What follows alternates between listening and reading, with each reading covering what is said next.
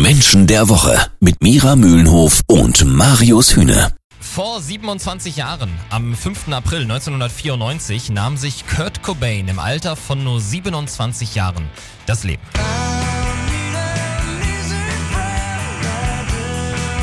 Es ist, wie ich finde, wieder mal Zeit, sich die Persönlichkeit des Frontsängers von Nirvana in Erinnerung zu rufen. Und dafür haben wir Erkenntniscoach und Sozialpsychologin Mira Mühlenhof. Hallo.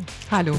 Mira, es ist besser auszubrennen als zu verblassen. Das ist ein Zitat von Neil Young, das aber auch äh, Kurt mal benutzt hat, um seinen Lebensstil zu beschreiben. Was sagt das über eine Persönlichkeit aus, die ihr Leben mit einem solchen Zitat beschreibt? Es ist besser auszubrennen als zu verblassen. Es sagt etwas darüber aus, dass es Menschen gibt, die äh, ihr Gefühlsleben so ernst nehmen, dass sie alles dafür tun, um äh, die Gefühle zu leben. Das heißt, die Gefühle auch nach außen zu tragen, egal ob es positive oder negative sind. Das heißt also, Menschen, die äh, gefühlsintensiver leben als, sage ich mal, rein rational gesteuerte Menschen. Kurt Cobain war ein, er hat so hart auf der Gefühlskante gelebt wie kaum ein anderer.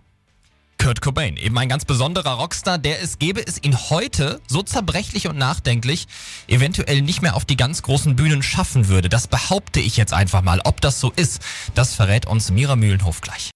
Menschen der Woche. Eine derart zerbrechliche und nachdenkliche Rockikone wie Kurt Cobain, dessen Tod sich ja vor ein paar Tagen zum 27. Mal gejährt hat, gibt es heute nicht mehr, behaupte ich.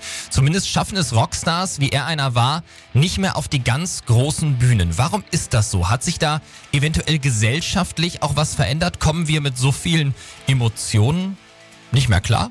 Ja, davon gehe ich aus, dass das genau der Grund ist diese Emotionen, die muss man selber auch aushalten. Und wenn ich schon selber nicht bereit bin, mich mit meinem eigenen dunklen Schatten zu beschäftigen, warum sollte ich das dann von jemand anders annehmen, der mir das von außen gibt? Also mhm. die Melancholie in der Musik wurde abgelöst durch die Rebellion. Also Kurt Cobain gehört eher so wie Sartre zu jemand, der sich wirklich in die Kammer setzt und über den Weltschmerz philosophiert. Heute, glaube ich, ist die gesellschaftliche Strömung eher so dieses Hauptsache ich zuerst und ich kämpfe gegen all das, was mich einschränkt. Mhm. Das heißt, äh, die gesellschaftliche Veränderung spiegelt sich in der Musik wieder und da ist bei Kurt Cobain diese Zeit einfach, ich will nicht sagen vorbei, aber es ist nicht die Zeit für Melancholie. Was würde ein Kurt Cobain sagen, wenn er heute noch da wäre? Wie würde es ihm gehen mit diesem ganzen Zirkus und dem Kommerz, der ja nochmal viel, viel krasser geworden ist als Anfang der 90er? Was würdest du sagen?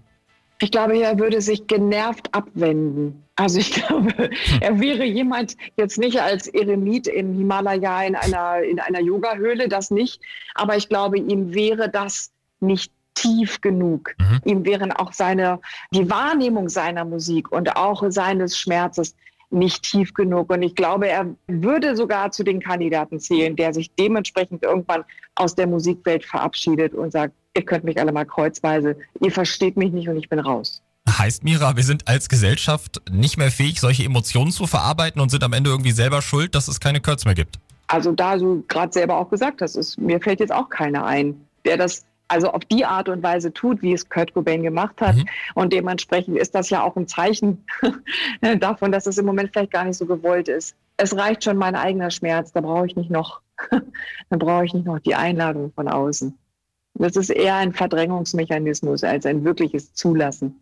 Das war einmalig, was da gemacht hat. Also ein schönes Fazit kann ich heute nicht ziehen. Vielleicht sollten wir alle mal überlegen, warum sich die Musikindustrie ja so in die völlig falsche Richtung bewegt seit Jahrzehnten. Vielen Dank an Erkenntniscoach und Sozialpsychologin Mira Mühlenhof.